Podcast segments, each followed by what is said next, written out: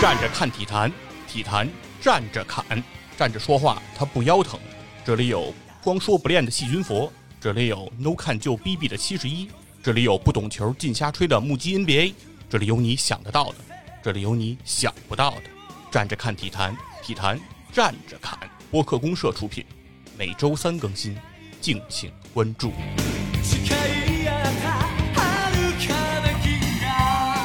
大家好，欢迎收听最新一期的体坛站着侃，我是 No 看就 B B 的七十一。大家好，我是托雷斯。哎呀，终于可以有个人儿跟我一块儿录节目了，虽然这人儿也不咋地，但是啊 刚从曼城回来，费兰托雷斯啊。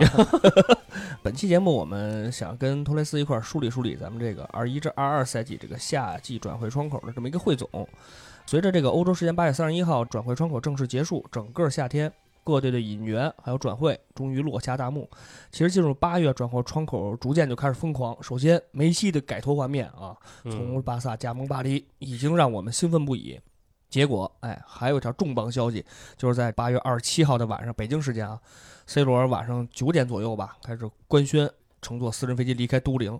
到将近三个小时以后，曼联官宣签回 C 罗，整个使这个下转啊，下转窗口更加的疯狂。其实这个下转窗口结束以后，我们就发现啊，肯定是几家欢喜几家愁。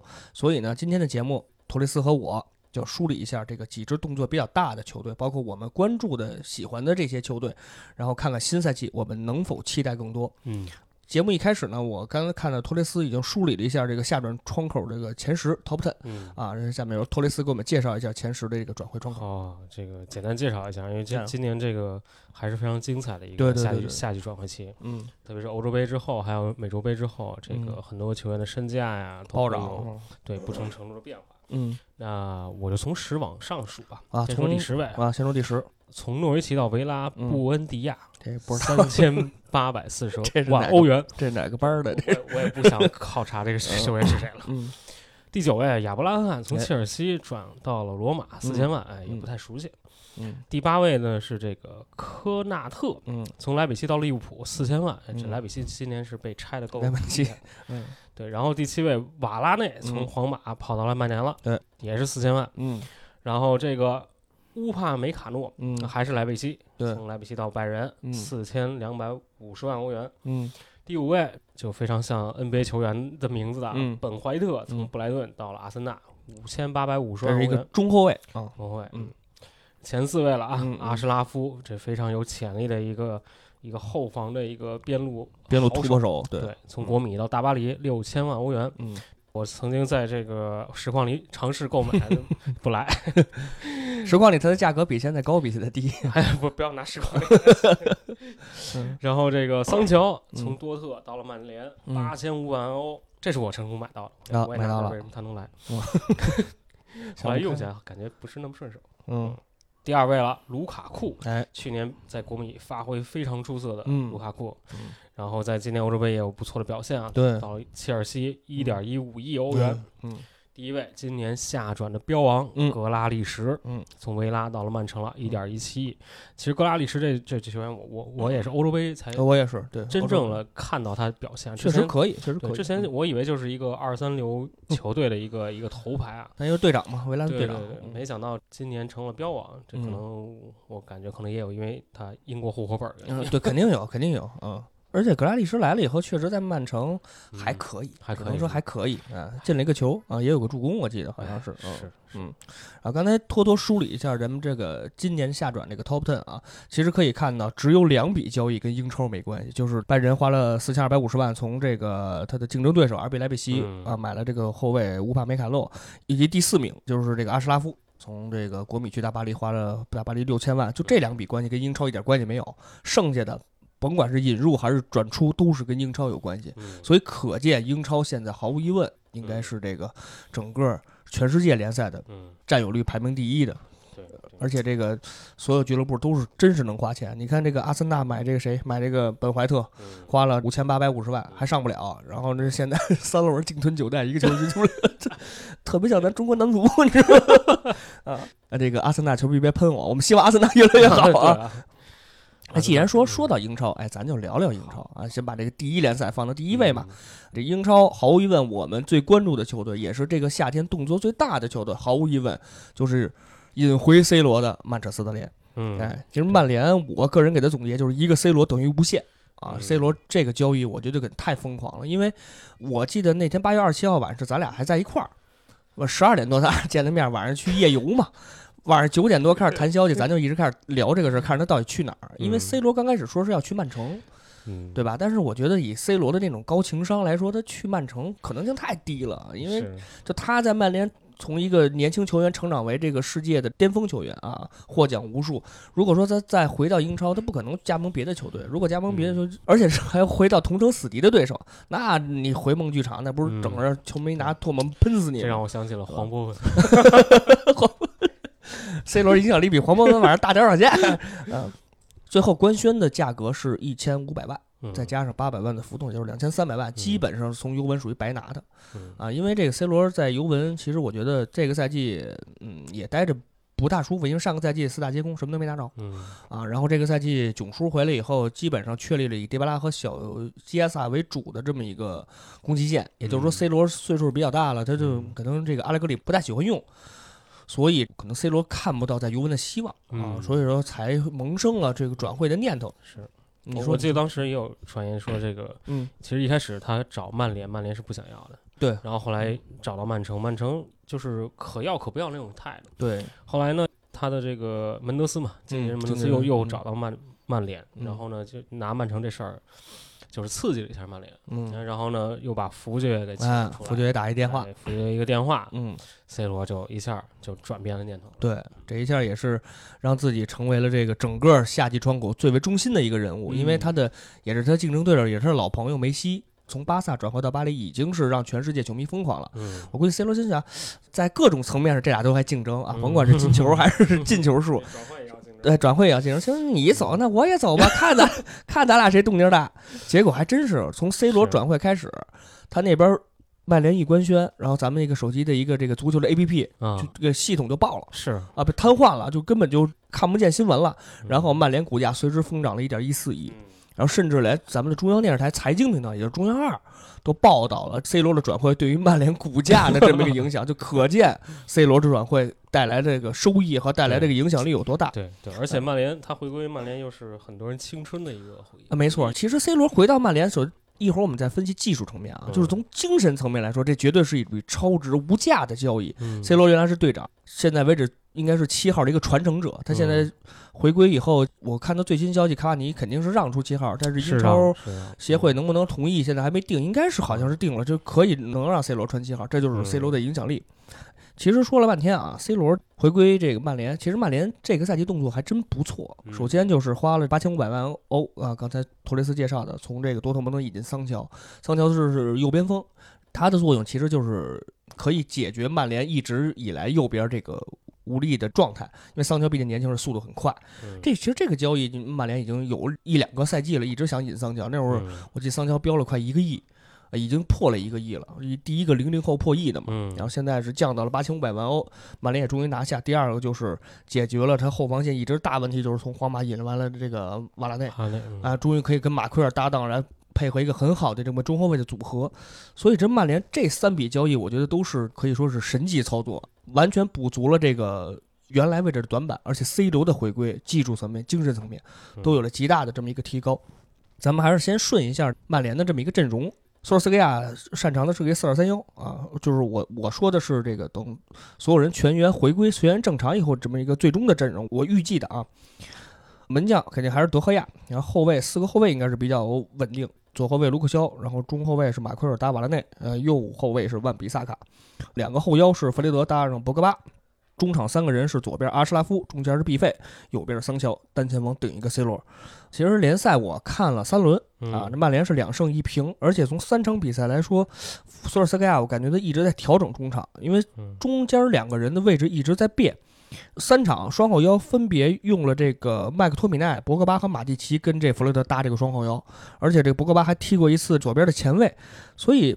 首先看到这个索尔斯克亚肯定是在联赛初期阶段，先是磨合一下阵容，因为后腰这个位置嘛，它不像前面和后面曼联的这个人员位置比较稳定，他会可能会进行一些搭配，而且足可以见到曼联现在真是兵强马壮，哪哪都有人。你看麦克托米奈这样的，就是马蒂奇，这原来都是队长级别人物，是吧？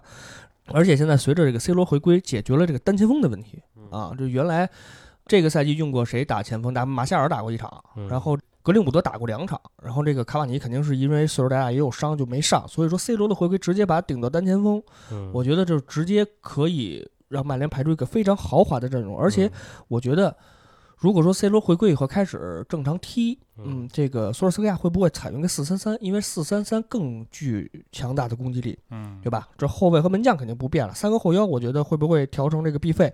弗雷德加尔巴博格巴，弗雷德驻守，啊，B 费和博格巴两个人。参与进攻，然后三点前锋，左边拉什福德，右边桑乔，中间 C 罗，这攻击线，那你在英超冠绝英超，除了曼城，我估计中间场没有能跟曼联进行抗衡的了。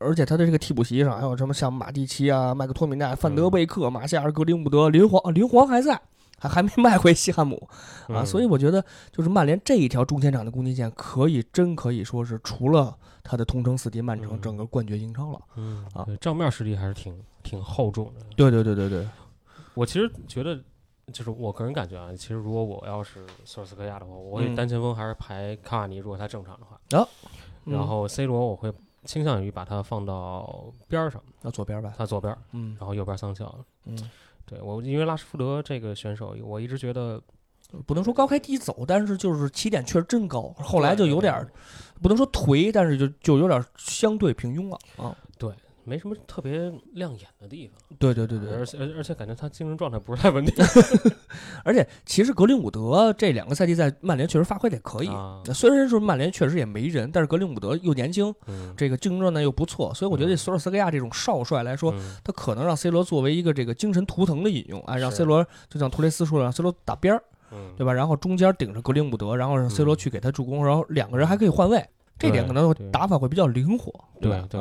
其实 C 罗回归到就是他在葡萄牙国家队的那个定位啊，对对对对对对对，比较合适。传帮带，说到了国家队，就是 C 罗刚刚在上个周末有一个头球绝杀的头球，然后就是终于以大概是多少球是现现在一百一十一个吧？对，现在是已经打破了阿里代伊的这个国家队进球数，现在独揽就是世界历史上的这个国家队。进球王啊，所以我觉得以 C 罗现在的精神状态，他肯定还能在葡萄牙队摧城拔寨。所以我们看看 C 罗九月十一号主场面对纽卡斯尔，将是 C 罗回归曼联以后的第一场正式比赛。这是 C 罗第一次回归以后的登场，我们看看 C 罗到底能给曼联带来什么。哎，说完了曼联，咱就聊聊他同城死敌啊，曼彻斯特城。曼城这个赛季，我觉得就是挺点儿背的。本来是英超的转会的焦点，没想到凯恩最后涮了一个赛季的这个肥皂剧，最后凯恩说：“我留守白鹿巷，不来了。”哎，那不来了呢？人家曼城刚才托雷斯介绍标王一点一七亿引引来了这个格拉利什，但是你看这个曼联从尤文把 C 罗引回来，然后切尔西把这个卢卡库从这个。国米带回来，就这两笔交易，其实要比格拉利什的影响力要大很多的。格拉利什虽然是标王，但是他的足坛的影响力确实没有卢卡库和 C 罗的这个影响力大。所以曼城现在好像有点，就感觉他的动作虽然很大，但是好像没有什么影响力。嗯。而且说实话，格拉利什来了以后，发挥确实不是说他的标王的水平，确实发挥还可以，进了一个球。现在曼城应该是两胜一负，开场是输给了热刺零比一，但是后两场。两场进了十个，被人虐了阿森纳和诺维奇 啊，虐菜。对，你你阿森纳不菜 啊，阿森纳，反正现在倒数第一，倒是我还会给阿森纳机会啊，还是那句话。曼城其实我觉得刚才说的引援，其实流失也比较多啊。首先就是埃里克加西亚又回归到了自己母队巴萨，然后就阿奎罗免签都回回来巴萨，这两个人都免签，然后卖出钱的就是一个哈里森，一个安赫利尼奥，这两个也是在曼城基本上打不上的啊。所以说，其实曼城在这个赛季哈里凯恩没来，对他们的影响力非常大，因为阿奎罗走了。啊，没有来个单前锋，只能前面顶费兰托雷斯，就是托雷斯这种废，就 基本上没有什么大用啊。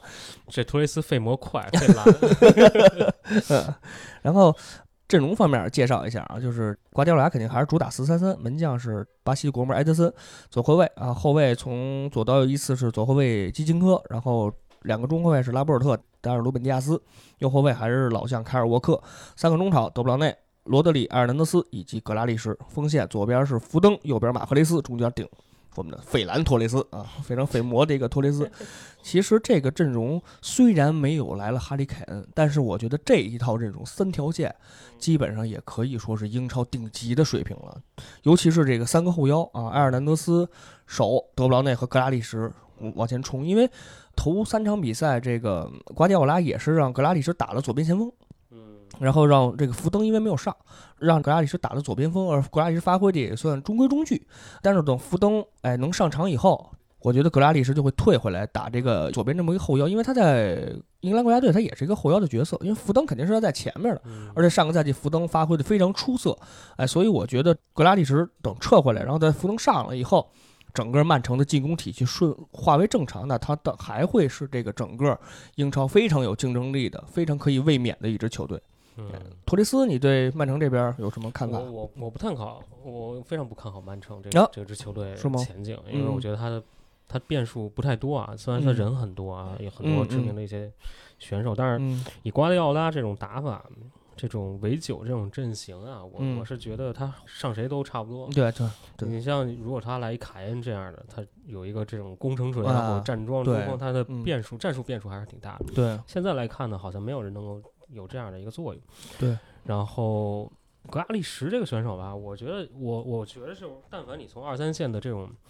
核心，你跑到一个顶级的球队里面，你自己的打法、你自己的定位要需要很长时间来磨合。没错，他之前在维这个阿斯顿维拉，他可能是非常吃球权的一个。对，肯定的。包括我看欧洲杯的感觉也是，他是一个非常需要自己掌控球权的人。嗯嗯嗯。那他到到了曼城之后，他自己的定位可能就需要变了。那他他前面有德布劳内，那更是一吃球权的。你格拉利什怎么在里面找好自己的定位？怎么跟德布劳内进行配合？我觉得这是一个挺大的一个变数。对。再加上我觉得英格兰球员吧，这本身就是价格都虚高的，对对，就是主要英国户口本嘛，英格兰户口本太值钱了，对，值钱。所以我觉得他可能折个六折，可能是一他真实的一个水平。也就是说，也就是七千万左右，啊，六七千万应该是，也就是这个水平。嗯，其实曼城在替补席上，刚才。托雷斯说：“确实有一些好手，那比如说我们说上个赛季发挥出色的京多安，包括碧玺啊、斯特林、热苏斯这些猛将，都是在中前场完全可以全程拔赛的。而且咱说实话，斯特林在这个欧洲杯上发挥非常出色呀。然后这个刚旁边有凯恩，我可以传是吧？啊，而且斯特林在近四场英格兰的正式比赛都有进球啊，所以说我觉得。”像斯特林、热苏斯这样的球员，如果说能发挥出色的话，其实瓜迪奥拉的变阵还是可以的。但是，就像刚才托雷斯介绍，就是你没有一支点，你甭管费兰托雷斯也好，你包括比如说热苏斯踢上打围九，包括斯特林都可以打围九。但是你老打这么打围九的话，你对那种就是防守，你像切尔西这种防守坚冰的球队，你吃不进去。对，我觉得他跟顶级这种强队打起来会非常吃力的。他前锋全是僚机。啊，对对，真是全是僚机，他真没有一个。你像费兰托雷斯就就都特废。不是，就是说，就是你现在没有前面没有一个阿奎罗这样的，就是能摧城拔寨的，能当支点的，你会很困难。尤其是你在英超可能打一些中下游，包括说打热刺这样的，或者说阿森纳这样的防守不是特别出色的，那你吃进去没问题。但是你打切尔西、打曼联，你包括你到欧冠，你打这个拜仁，你打这些巴黎这种球队，你就会很吃力。原来还有个阿奎罗，是吧？所以说，我们看看。啊，今年冬天啊，或者说明年夏天，哎，这个等哈里凯恩真正能到队中，那我觉得曼城直接是一个质的飞跃，直接就提起来了。所以说曼城，我觉觉得个人觉得英超肯定肯定是能。就最起码跟曼联、切尔西这仨队，我觉得他应该是能考一个好成绩，但是 能不能拿冠军还不一定。高考不一定能考。反正我觉得这套阵容可能打欧冠，尤其这个赛季动荡那么大，好多球队都是引援非常出色，能不能获得一个好成绩，拿到这个第一个呃属于自己的欧冠冠军，还真未见得。我反正是不太看好曼城在欧冠的表现。大家都不太看好曼城。嗯，然后。后面咱们说到了这个不能说新贵啊，可以说是一个呃异军突起，在上个赛季异军突起的球队就是切尔西。切尔西上个赛季在图赫尔下半赛季的指导下突飞猛进，从可能是他接手兰帕德，应该切尔西排第七还是第八，基本上已经告别了这个欧战区。没想到直接这个图赫尔来了以后，加强防守，加强了队内凝聚力，直接一下冲到了冲到了前四。嗯，而且最要命的就是他们在去年拿到了欧冠冠军，在一切不被外界看好的情况下，一比零战胜了夺冠呼声很高的曼城。呃，而且这个赛季就是切尔西在原有基础上，他没走什么太多的人，就是没没走什么特别重要的人，而且花了一点一五亿来了卢卡库。对啊，又重新回到斯坦福桥，发挥也非常出色。先介绍一下切尔西引援情况，引援当然就是卢卡库了啊。然后流失有这个亚布拉罕，这边亚亚布拉罕 啊，你先亚啊，你你说什么？对，引援这块补充一下，嗯，最后时刻来了哦，对，萨沃尔从马竞这三方交易，有点没看懂。我说这怎么跟 NBA 玩还玩一三方交易？萨沃尔应该是租借还是买了？租借是吧？那萨沃尔应该也是中场非常强大的这么一个，因为也挺硬的，又又硬又有。啊，又硬又有技术，这是等于说两个人非常的切合切尔西现在那么状态。然后他流失其实也没流失什么特别重要的球员，亚布拉罕四千万卖给罗马，亚布拉罕基本也打不上。啊，祖马卖给西汉姆联三千五百万啊，祖马我觉得是不是那个电脑游戏那个？我想起来那个，我妈经常玩的，就是也没什么在切尔西确实也没什么太大的用处。然后就是米兰的中轴线仨人。啊，三个法国人全全全全租借回了，这全卖给了米米米兰，啊，托莫里，包括啊吉鲁。其实切尔西可以说是完成了这个整个阵容的一个以老变新的这么一个完全的阵容升级。图赫尔主打的是一个三四二幺这么一个阵型，门将还是门迪啊，三个后卫吕迪格、克里斯滕森、阿斯皮利奎萨，四个中场，左边是马克萨隆索，然后中间两个人是这个。现在世界可以说排在前，就我我个人认为能排在第一的防守型两个后腰，若尔尼奥加尔坎特，然后这个右边是里斯詹姆斯，双前腰这个哈弗斯和芒特，单前锋顶卢卡库。你说这套阵容出来，我我的天爷，就就就这双前腰，再加上这俩后腰，再加上单前锋，真是。去年欧冠这个两个前腰啊，芒特和哈弗斯非常年轻，但是表现非常出色，这个太让对啊，芒特传的哈弗茨啊，解决曼城了，对吧？对对，所以今年我觉得他们。经验上涨，他的技术也能提高。那今年再加上这些老将的搭配，包括原有阵容的这个稳定，我觉得今年一定会有有一个非常好的成绩。但是他能不能欧冠卫冕不好说，但是他应该也能取得一个不错的成绩。我预测啊，这个今年冠军是英超冠军是切尔西。哟，你这然后评价很高了。嗯，对，然后这个欧冠他应该能还能在四强左右。呃，欧冠还能在四强左右，那这个发挥就非常可以了。其实，呃，卢卡库我们就多介绍一下啊，因为这个也是花了大价钱从国民引入。其实卢卡库在。国米这两年在孔蒂的治下，可以说完成了他个人的质的飞跃。嗯啊，尤其是他的现在的身体强壮度和他对对门前的感应，以及他个人技术，个人技术在比利时的我们已经看到了很他很出色，而且他年轻二十八岁，仅仅只有二十八岁。我以为卢卡库都他妈三十二，我一看二十八，我说这啊一点一五亿都有点便宜了，我觉得。我记得多年前那个谁，德罗巴还。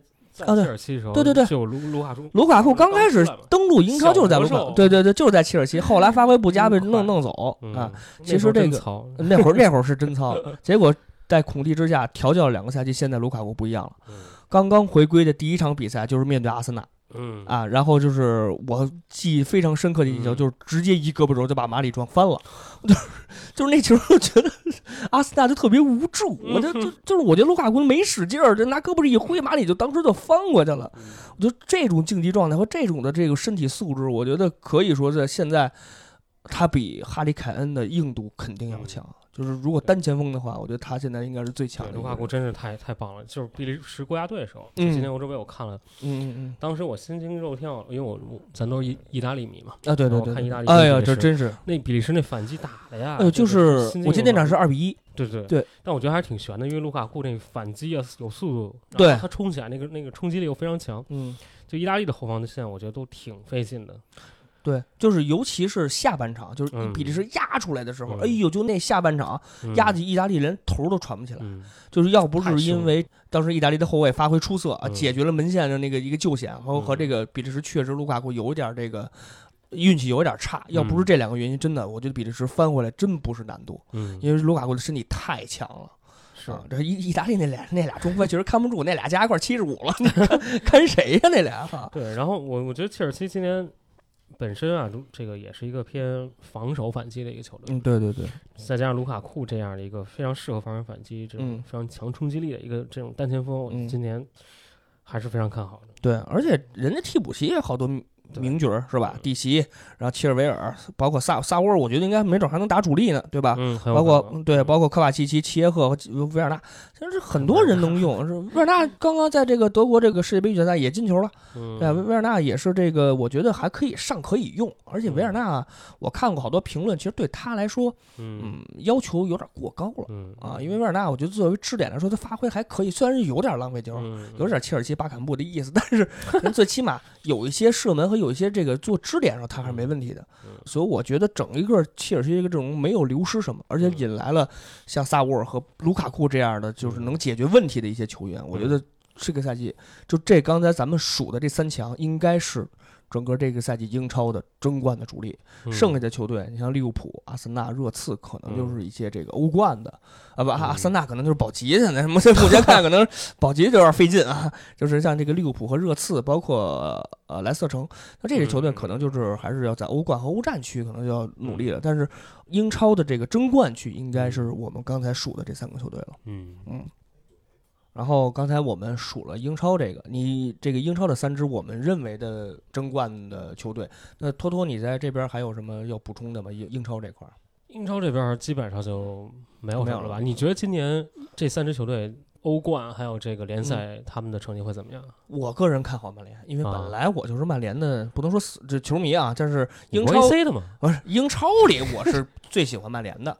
啊，所以我个人认为，而而且今年曼联，刚才我们也介绍了，曼联整个的阵容还是完全是一个升级版啊，它是各条位置进行了补充，而且曼联现在没有说什么大的一些伤病和问题，哎，所以我觉得曼联应该可能是在今年这英超会是一个夺冠，我个人认为夺冠大热，包括他在欧冠，欧冠，欧冠他抽签抽的不错呀，嗯，他同组没有强敌，就他甩出来了，AC 米兰跟切尔西、利物浦、马竞分一块了，你你这个。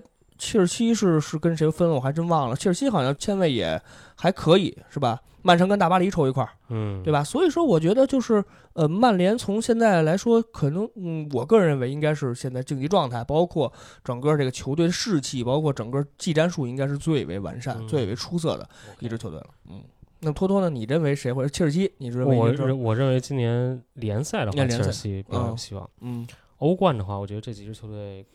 相比起来，我觉得曼联可能更有希望，嗯嗯，进到决赛。切尔西，我是感觉有点后劲不足。我我觉得，我觉得未免太难了。啊，是是是，因为好手太多了，太太多了，太多了啊。然后我们说完了英超啊，剩下几支球队我们就不再分析了，因为我觉得也也没什么希望了。英冠这块啊，都是配角。对，然后说到了意甲，哎，这就是到你最终于到我的主场了啊。那意甲这块儿还是这个呃，还真不是北方三强了啊。我们一个一个说，先说我最爱的 AC 米兰。AC 米兰这个赛季其实流失很严重啊，两个人塔纳鲁马和恰尔哈努卢，虽然流失是流失，您得卖出钱去吧。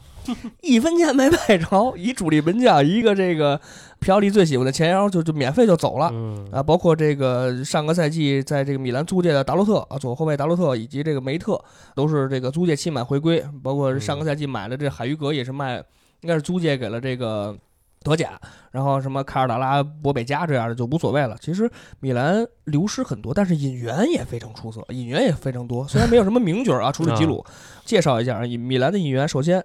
麦尼昂从这个法甲的新科冠军里尔花了一千三百万欧啊，把门将麦尼昂买来了。而且麦尼昂这两场联赛打的还都不错啊。第一场对桑普多利亚那个进球，就是他直接从门将位置一脚传给了这个右边这个卡拉布里亚，卡拉布里亚突破以后底线回传球，让这个迪亚斯攻入了米兰本赛季第一个进球。哎，然后这个开始法国帮开始来了啊。首先第一个福登图雷，包括这个巴卡约科啊，包括吉鲁。这都是法国人，都是都是都是从切尔西干进来的。我又不知道这切尔西是怎么了，这个就是给 AC 米兰买人，包括好多像租借的来的，比如说这个从摩纳哥花一百万欧来了这个意大利的这个二十岁天才前锋啊，说说是天才前锋啊，反正我是不认识。佩莱格里，包括从罗马啊花了这个一百万欧租借的这个意大利的右后卫的这个主力啊弗洛伦齐，包括这个。从切尔西引来刚才我介绍的吉鲁啊，还有巴卡耶科，以及之前买断了这个上个赛季的在米兰发挥出色的托莫里，以及买断了托纳利花六百九十万，还有继续从皇马花了三百万租借的这个普拉辛迪亚兹，以及刚刚在转会期窗口之前刚刚没几天签的这个阿德利，还有梅西亚斯，这是从这克罗托内租借的，这个是一个三十岁的前锋，我也不知道前腰，我也不知道租这人目的是什么。我估计啊，就是巴卡约科，包括阿德利，我估计这就是因为现在凯西要走，米兰已经跟他说了六百五十万续约，凯西不签。凯西的意思是说，这个赛季我过分认为，可能这个赛季再混一赛季，就跟今年的这个多纳鲁买差不多了。嗯，就是反正我再混一个赛季，我就去曼联，或者说去一些豪门球队。哎，然后米兰，所以说没办法，肯定要买巴卡约科这样的防守型的后腰啊。所以说，其实米兰的，嗯，虽然引援很多，但是我觉得他的实力应该说是不上不下的，没有说一些特别呃特别像我那会儿预预计的会不会来这个伊斯科啊，会不会来库蒂尼奥？但是这两个人都没来成，可能也看不上米兰这这这 这点工资。然后包括其实曼城想拿碧玺换凯西，甚至加点钱。因为碧玺已经已经没有位置了嘛，而且碧玺也不想在曼城待着。但是这个因为贝尔纳特席尔瓦他的这个工资达到了八万欧，米兰是绝对负担不起的啊，所以说他也没来，买来了一些我觉得还是可以善用的一些球员。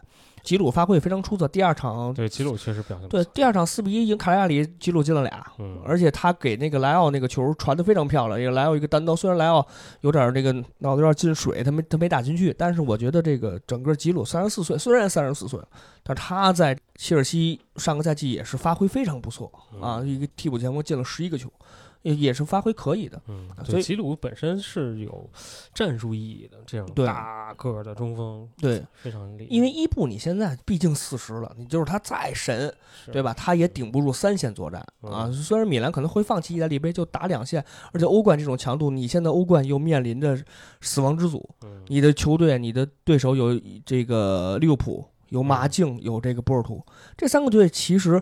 米兰分在了第四档，最 差一档啊。虽然是第四档，但是我觉得他跟波尔图和马竞还是有些竞争力的。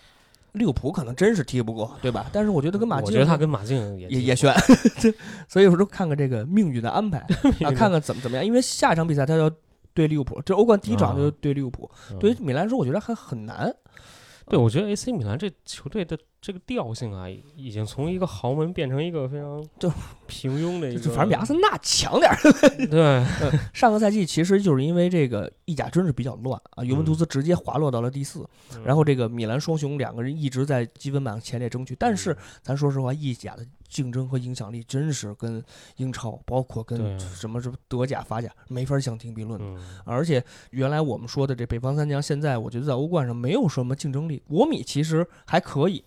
国米走卢卡库，但是一走了卢卡库，一走了阿什拉夫，他直接这个球队就下了一个档。是啊，我们说回 AC 米兰啊，就是呃，米兰，我觉得新的赛季皮奥利还是会打一个四二三幺这么个阵型。啊，门将好，首先豪伊文麦尼奥，然后后卫从左到右依次是这个特奥，然后科亚尔达托莫利两个中后卫，右后卫是卡拉布利亚，我觉得弗洛伦奇可能会就是应该会打他替补，然后这个双后腰是这个托纳利加上凯西。最后一个赛季我们还是不用白不用啊，然后这个三个中场，左边莱奥，中间迪亚斯，右边是萨拉马克尔斯。我觉得有可能弗洛伦齐会打萨拉马克尔斯的，就是这两个人会竞争一个主力位置，因为萨拉马克尔斯的这个水平确实一般啊，五六的水平确实确实比较一般。对，弗洛伦齐本身他呃右后卫和这个右边都可以打，对，反正岁数不小，对他也是三十还行，三十不止吧，三十二。三十，我实况都用了好多年了。你的实况玩好多代了，他可能他可能二十二的出名了，所以还行。是弗伦基岁数确实不算特别大。那然后单前锋，我觉得顶的是这个基鲁。我觉得啊，就是我看完联赛两轮，我都是因为意甲是两点四十五才开，北京时间啊，就是时间确实直播看不了，但是我两两场比赛回看都看了。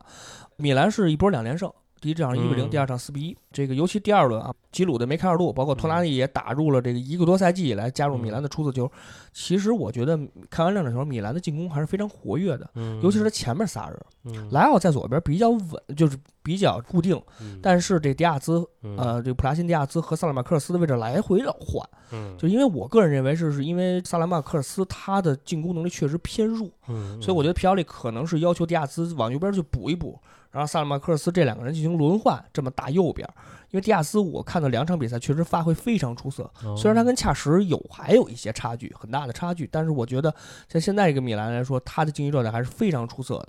而我觉得弗洛伦齐来了以后，会不会直接把这个萨拉马克斯拿下，让弗洛伦齐顶这个右边的这个右前卫的位置，然后后面是卡拉布里亚，因为卡拉布里亚现在是新队长啊，米兰的新队长，发挥又非常出色，这两场比赛都是发挥非常出色。第一个就第一场比赛还有一个助攻啊，所以我觉得这两边右边其实米兰一直的软肋，就进攻甭管是进攻防守一直差一些，所以等弗洛伦齐来了以后，我觉得两边会不会就是让弗洛伦齐和两个一。这个卡布里亚两个意大利人来打，然后这样的话，两个人进攻属性都很强。嗯，哎，所以我觉得到时候把米兰的如果左边和右边两翼齐飞的话，会在这个联赛中获获一些好成绩。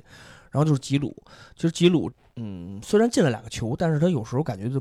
就是有几个球，我看那射门不在不点儿上啊。有一个球就是其实有一个特奥一个转身传的非常不错，但是就是他岁数不行大啊。对，而且还有一个球，他本来有一个非常不错机会转给这个萨拉马克斯，但是没传。所以我觉得吉鲁其实还是可能有一点，嗯，竞技状态还是不是说达到了这个最最强的记录。我觉得等到。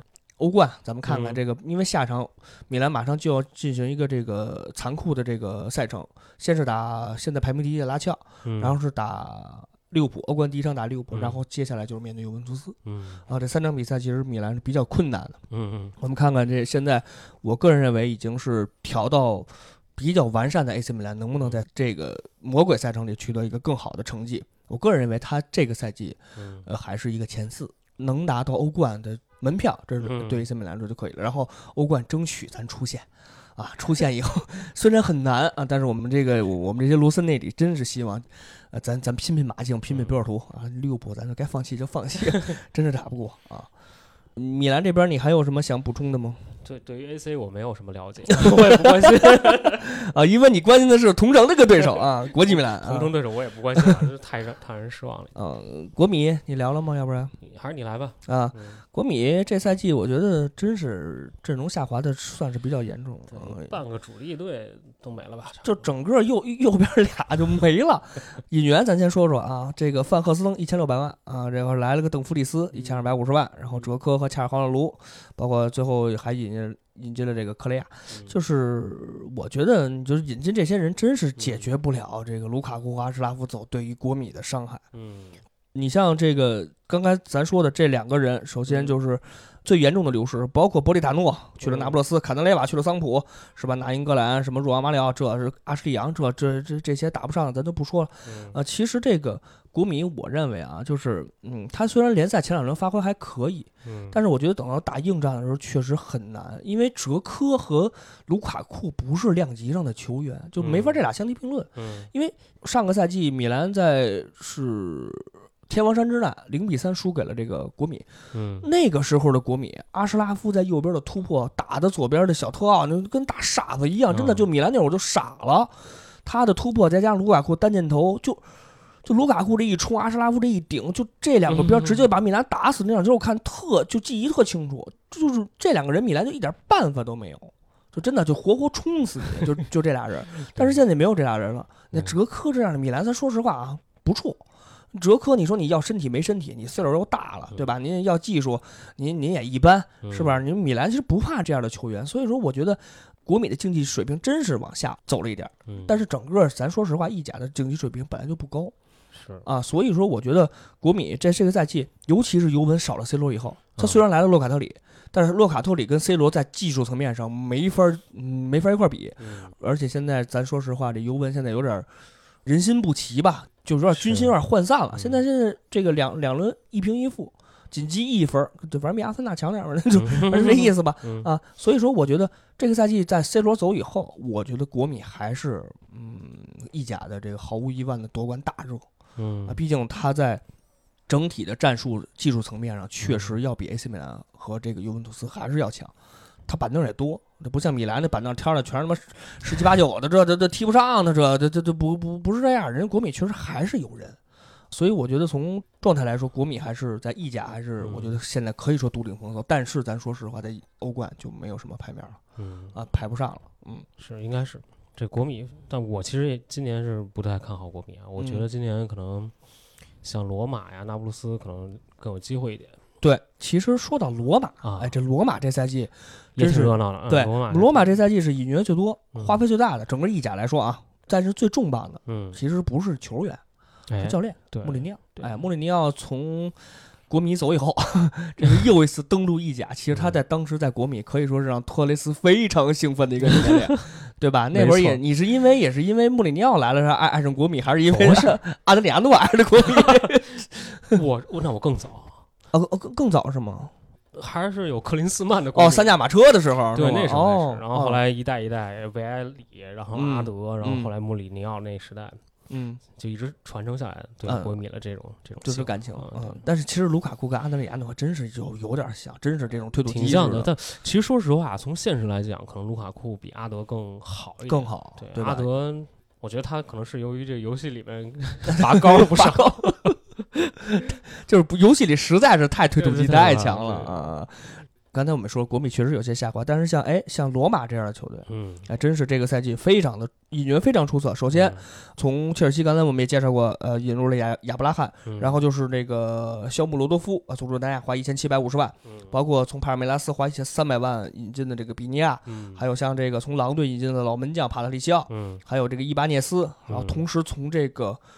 U 十九，穆里尼奥从 U 十九招了八个进的这个罗马的主力，所以我觉得这个罗马可能新赛季还是会处于一个年轻化的这么一个状态。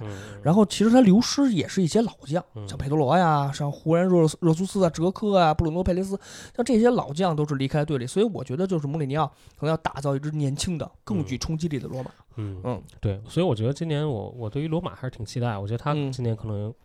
就靠这个年轻的这种冲劲儿啊，嗯，可能能拿到一些特别好的成绩，甚至说拿到冠军，对啊，就他可能会是一个争冠的热门，对对对，因为心气儿高，对，因为确实是这几支球队，就三支北方三强都有一些下滑，而且咱说实话，罗马四场正式比赛进了十二个球，嗯，攻击力真是不错，而且像新援，你看比尼亚。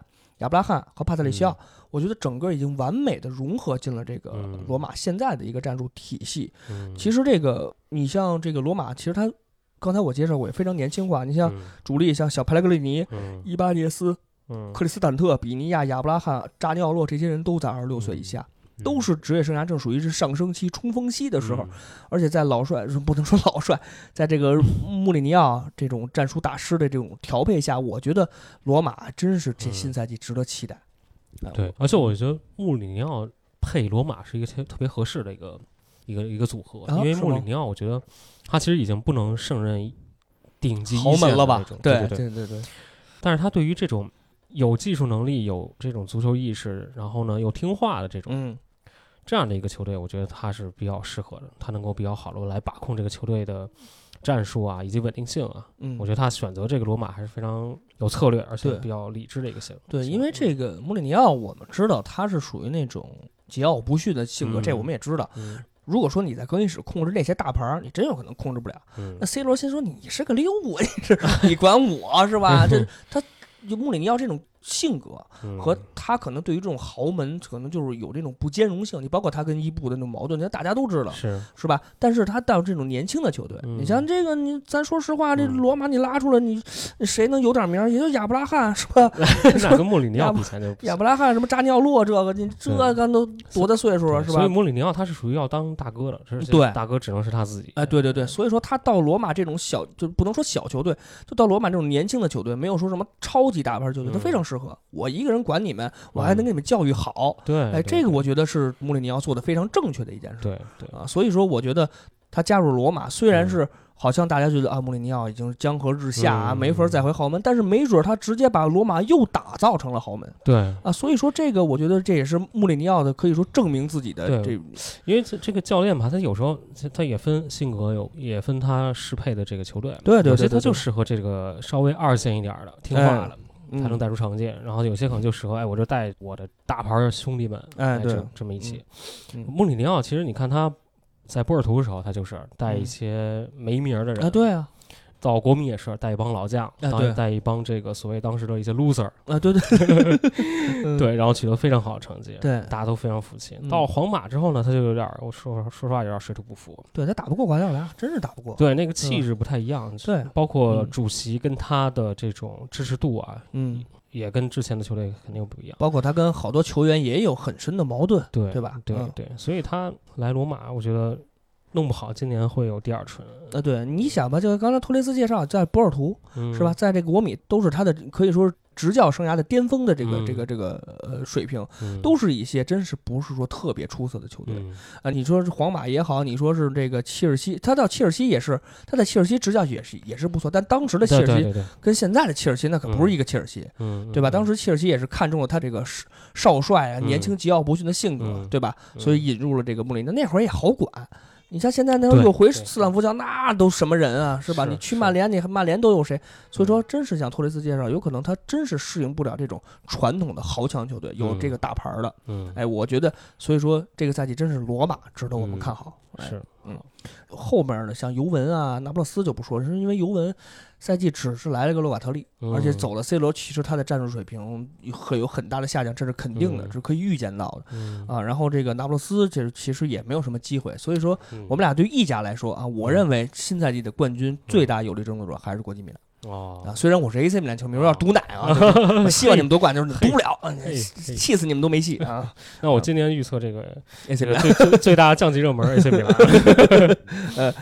然后这个就是我们俩分别认为国米和罗马还是这个赛季比较热门的一个夺冠球队，但是在欧战上可能这俩就基本上没有什么机会，可能有点废了，就没什么机会。哎，说完了这个我们最关心的两大联赛，嗯，哎，后来我们在下面再梳理梳理这个我们关注的一些其他联赛的球队吧，因为其他联赛的这个有的转会。球队嗯动作不是很大啊，所以我们就是还是说了一些比较热门和我们一些关注的。首先，托雷斯，要不你聊聊皇马？我来最喜欢的皇马。皇马，皇马这队吧，我也不是说多喜欢，但是确实也是一直非常有影响力的，是吧？有大量的球迷基数。嗯，今年皇马其实变化还是不小，不小，不小。先说转出吧，瓦拉内，嗯，这个从皇马跑到曼联了，四千万欧，嗯，厄德高，哎。啊，这倒霉催的去了阿森纳了。他是啊，一上个赛季就阿森纳租借，现在是卖给阿森纳了。对对，然后迪亚斯哎，继续租给米兰。嗯，对。然后拉莫斯这老队长去巴黎了。哎，咱们亚洲的九保九保继续租主力啊，主力去了马洛卡。对，嗯，对。然后，但今天还是有一些引援啊，这个老将阿拉巴从拜仁自由转会，不花钱，不花钱，免费的，不要白不要。嗯。这个贝尔从热刺回来了，哎呦，这混事儿就回来了。贝尔还活着呢，嗯。其他的像也有一些租借回来的啊，什么巴列霍呀，从格格兰纳达，约维奇也回来了啊，对。然后塞巴列斯从阿森纳回来了，然后就是压哨的啊，嗯，卡马文加这个法国的新星，对，花三千一百万欧啊，不便宜。不知道现实中会是因为姆巴佩也来不了啊，没办法呀。明年再说吧，对，明年再说了。嗯，包括那个谁，那个特别火的多特那个前锋叫什么来着？哈兰德。对，哈兰德。嗯，可能老老佛爷可能也对这两个球员，哈兰德还有这个姆巴佩，明年都会有一些动作。肯定的，肯定的。所以说，说实话，如果这俩人合到一块儿，我我的妈哟，那就 这就有意思，有意思啊！这冲击力够强了。因为其实姆巴佩，咱们多聊一句姆巴佩。姆巴佩真是有点在巴黎待不下去啊啊！因为他现在真是这梅西来了以后，他在球队来说不能说可可无，但是他的关注度来说，肯定不能跟梅西相提并论。对，所以内马尔都可能有差距。对，但是内马尔跟梅西关系好，这俩就 快睡一被窝了，是吧？你这姆巴佩，你这小年轻，你算个六啊，对吧？是。所以我觉得就是姆巴佩这个赛季没走，我还真有点意外。嗯。因为他已经官宣了，他不会跟巴黎续约。嗯。那你为什么不让巴黎挣点钱呢？嗯。对吧？花一个亿，你让这个姆巴佩走，让让人家上皇马当老大去，嗯，您踏实挣这一个亿，不是也不行？哎，还还不挣，较劲儿。啊！对，但是我估计姆巴佩也有他的想法，是。因为合同年嘛，他可能在这个最后一个赛季，他好好踢，拿一欧冠，拿一个法甲，不是，甚至拿一个三冠王、五冠王都是有机会的，所以说会抬高他下个赛季在皇马的身价，嗯，这是可以的，对啊，他也面对潜在的竞争对手嘛，哈兰德嘛，对对对，如果这俩队这俩人真去了皇马的话，谁当？这个谁当老大？老大，对，这是个问题。对对对对对，嗯，因为皇马，我觉得在西甲这三支传统强队都有下滑的这个前提下，我觉得皇马，你个人认为皇马这个赛季还是在西甲有些？嗨，其实说白了，西甲西超嘛，就那三支球队。对对，没错。巴塞罗那比去年应该是更差了，然后 更差。皇马应该我觉得大差不差吧，还是基本保持一定程度的这个竞争力。但我今年其实说白了，往后说吧，我其实挺看好的马竞的今年。哎，马竞这个是是是是后面后面我再说吧。咱咱先说，咱先先皇马说完，还是说皇马？嗯，先说一个基本的阵型吧。这个基本上应该还是四三三，前面阿扎尔、本泽马、贝尔，中场莫德里奇、卡塞米罗、克罗斯。中场是这个对太强了。对对，然后后卫阿拉巴、纳乔、米利唐、卡瓦哈尔，门将库尔图瓦。我觉得这个中后场啊还是非常稳定的。对，特别是后场相当稳定，中前场还是有一定隐患。先说中场，嗯，说白了，中场我觉得岁数有点大，是大了，是莫德里奇，莫德里奇，天哪，这个 莫德里奇，我感觉是不是快踢不动了？对，越越来越，但是他在俱乐部确实没有像克罗地亚国家队那么累，对，毕竟人家对吧？是不用又当爹爹，对对对对对对。但我觉得说还是觉得。就这三个球员本身岁数也都不小了，都不小了。嗯，对。然后这个又长期的组合配在一块儿，然后又没有什么新鲜血液进来，我觉得嗯，就有点心气儿，可能就一般吧。对，就就有点这种老跟你们搭吧，就没有说一个新的球员引入，就没就是，而且你对于其他来说，你没有秘密，现在就是就反正你哥仨那就来吧，知道怎么踢你了，对吧？嗯，然后。就是我觉得前场像托雷斯介绍的阿扎尔这位置是不是有点悬啊？是啊，他在阿扎尔在这个皇马一直就不温不火，对，状态也不好，而精神状态也比较迷离那种。而且其实咱说实话，这个齐达内把这维尼修斯带出来以后，维尼修斯打左边前锋一点问题都没有，嗯，对吧？所以我觉得这个阿扎尔左右这俩边儿真有点悬。这贝尔咱就。是吧？贝尔天天打高尔夫。贝尔咱就甭说了，就是其实真的就是像托雷斯介绍的，就是皇马的前场除了本泽马，嗯，还真没有什么说真的能扛得住这个欧冠和联赛一块这么踢的这个球员，真是很少。嗯，对，我觉得贝尔他是属于前场里面的顶级的二当家。啊，对，嗯，我我觉得他需要前面有一个比他更强的人给他能够 hold 住。对，然后他。这种顶级僚机啊，他的发挥作用应该会更好。你你看，原来他为什么强？他旁边那边有 C 罗啊，对，有 C 罗，对吧？你现在你那边你维尼修斯、阿扎尔这样的是吧？如果是你要贝尔摧城拔寨去，那肯定没戏，对对吧？他就适合这个非常强大的僚机，对对。而且贝尔各种伤病啊，这个速度啊，竞技状态也不如之前了。嗯，所以今年这皇马锋线我觉得是个问题。但是我觉得后防线岁数也都不小了。后防线，但是后防跟前锋不太一样，我觉得后防岁数大点儿还是能够有一些经验。防守对于这个经验的这个需求可能更大一点。你防守经验比较好的话，这个因为说白了，后卫的他的职业年龄啊，往往会比前锋要要长。要长对对，要长得多。嗯，对，所以我觉得后防还是。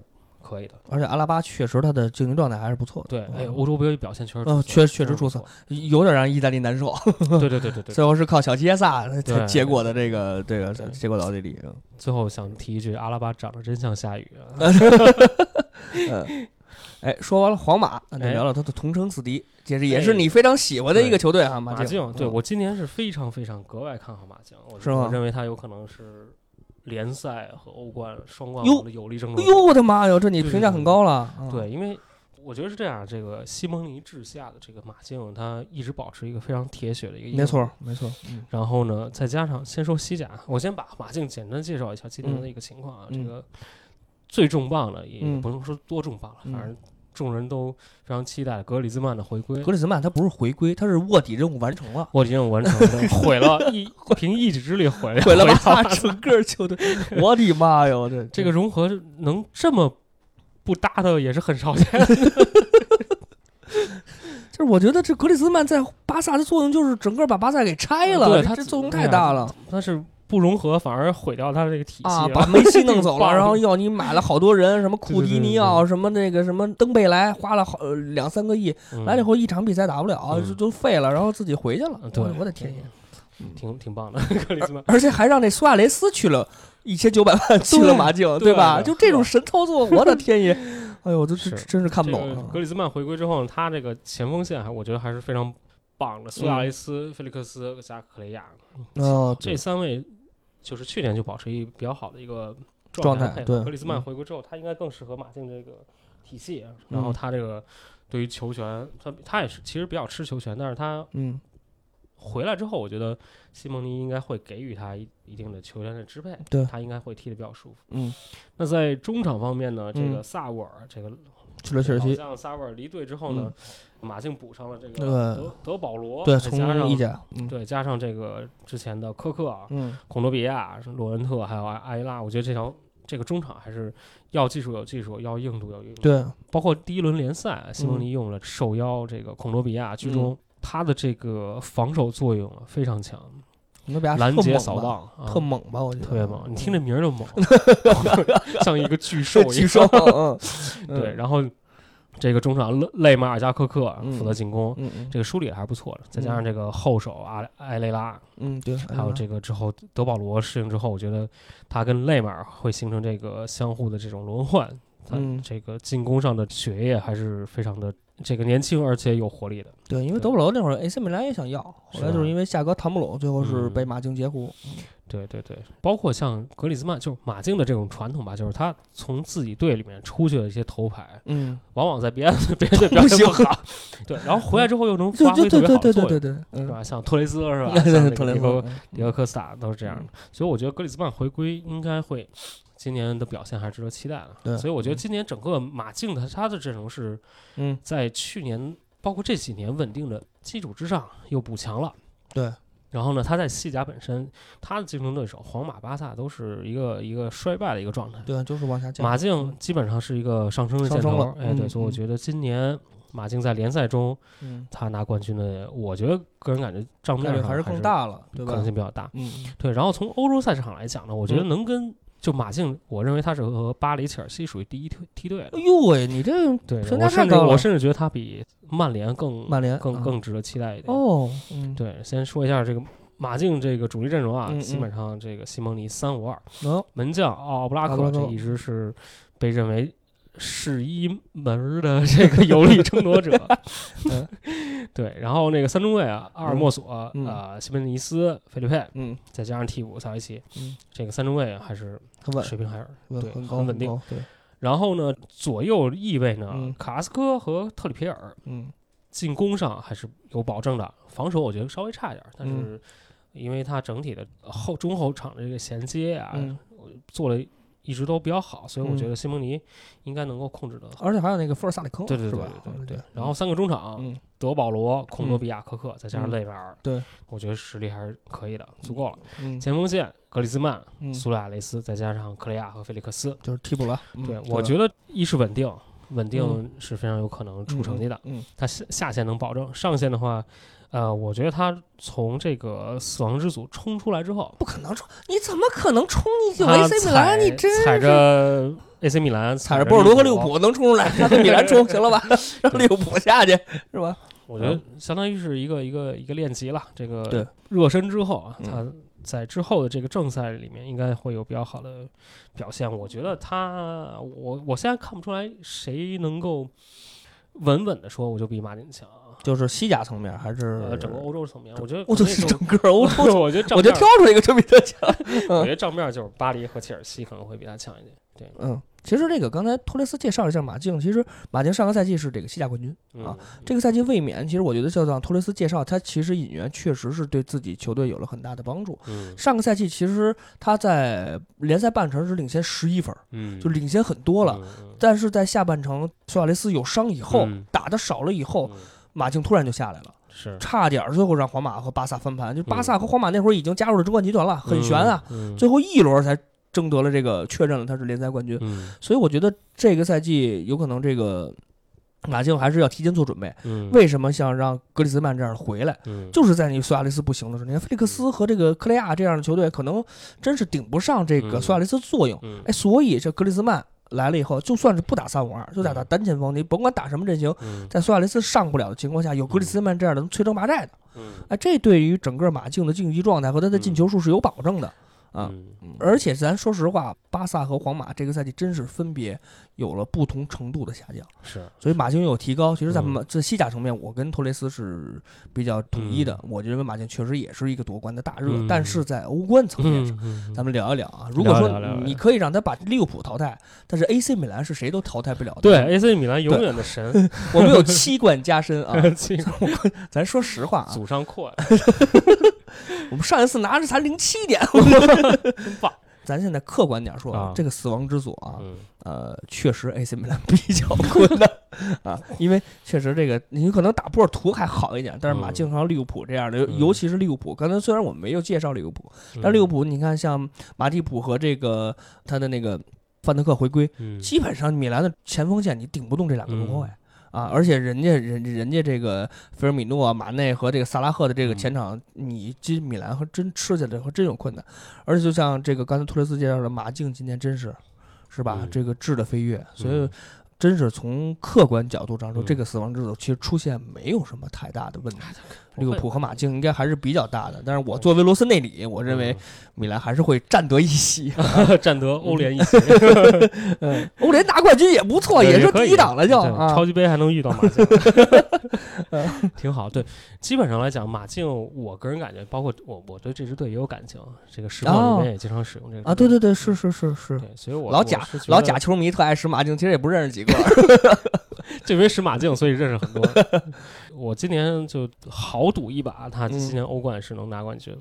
嗯，当然实际情况怎么样，那就踢起来再说吧。嗯，对。然后另外一支那个，呃，抛开西甲了，西甲基本上也就这些。对，然后其他的这个受人关注的就是拜仁、德甲巨人拜仁慕尼黑。今年呢？今年做了很多的常规动作，所谓常规动作就是说又又拆解了德甲，就是他这个，我觉得拜仁啊最特 坏的一点就是他他买着老买德甲的，而且他买人老买这个自己竞争对最强的是吧？你像那会儿拆多特啊啊，就把这个多特像什么格策是吧？还有这个谁呃罗伊斯没走，还有一个人也是也是也是拆过就莱万。对吧？莱万也是在多特成的名，对吧？你包括现在人拆，现在多特不能拆莱比锡了，对吧？这个于于帕梅卡诺是今年德甲标王，四千二百五十万欧。你包括这个萨比策也是莱比锡的，也去了拜仁了。包括他主教练，啊，对对 对，对对，就是谁在德甲打的对拜仁能造成威胁，那下个赛季这个人绝对是属于拜仁的。你这拜仁就这样，就是一德甲明星队，对，没法弄。嗯，好，没辙。今年这个对，像你刚才说的这个。于帕梅卡诺、萨比特，嗯，加加上从雷丁来的这个奥马尔·里查斯，再加上汉堡的乌乌尔莱乌尔莱西，这基本上还是有一定补强的。对，阿拉巴走了，这个哈维·马丁内斯也正式走了。嗯，其他的还有一些这个，他走的都是些无无无所谓的，说实话。对对对对对，除了阿拉巴，但阿拉巴这边这个于帕维卡诺又年轻又能顶得住，所以说阿拉巴走对于拜仁影响不大。对。反正今年这个莱比锡啊，从核心后卫、主教练、队长 都到都到拜仁，挺狠的。嗯，对。然后整体来说，那个拜仁还是德甲应该是巨人，毫无疑问。对他的整个阵型啊，先简单介绍一下：诺伊尔这门将没得说，没得说。后防阿隆索、戴维斯、卢卡斯·阿尔南德斯嘛。嗯，对。还有这个于帕梅卡诺、帕瓦尔。嗯，哎，这个后防线还是非常出色的。中场。格雷斯卡、萨比特、基米希，这也是，哎呀，基米希和格雷斯卡的双后腰，那绝对冠军得豪华。前锋格纳布里、莱万、穆勒，基本上在四三三，这个攻击力还是非常强的。尤其是你像格纳布里、像基米希、格雷斯卡这样的，对吧？这样的基本上在德甲找不出来他的替代者，嗯，就非常强力的。就莱万还有个哈兰德能竞争一下，那剩下这几个人，我觉得拜仁从各条线路来说，没有真的就没有在德甲没有对手。是是，所以我觉得今年拜仁。欧冠也能也应该会保持一个比较好的竞争力吧？我觉得四强可能会有一期，但是他就我觉得认为他的换帅会不会有一些问题？嗯，我觉得影响不大吧。嗯，我个人感觉影响不大。这毕竟还是这些人儿，你就再怎么换，他还是这些人儿。你这个打法应该不会太大变化。主要来一看，哎呦，就这盘菜，那就继续这么这么炒呗。对，继续这么炒。而且在于德甲来说，咱还是那句话，没有竞争力。咱就说哈兰德再厉害，对吧？他在多特也待不成，甭管是最后被谁买走，估计是拜仁肯定是没钱买。但是你说像这个曼城是吧？像这个刚才我们介绍的皇马，都是有机会拿下这哈兰德的，对吧？所以我觉得到时候多特被拆了以后，就现在你说你现在还能拿出谁来？莱比锡已经被拆了，多特再被拆走，基本上拜仁在德甲肯定还是一家独大了。这个赛季如果他再拿到欧德甲冠军，拿到大盘子，他就是应该是。十一冠还是十冠就打破记录了，啊，现在应该是十冠，好像是九冠记录。我我感觉他应该二三十 冠了。我觉得就是就是好像是不是冠军一直是他，是没换过，没什么变化。嗯，我觉得上个德甲的冠军应该还是凯泽斯罗滕，是吗？凯泽，哇，对吧？凯泽斯罗滕神话后面全是拜仁了，我记得就是。中间有几次多特吧？有，肯定是有多特，肯定是有多特。其实就是没啥。啊，就是拜仁可能在德甲真是巨人般的存在，但是他在欧冠上，我觉得，嗯，还是有些困难的。对，那你觉得你你预测一下吧，今年欧冠四强有可能是谁？谁是最有可能冠军？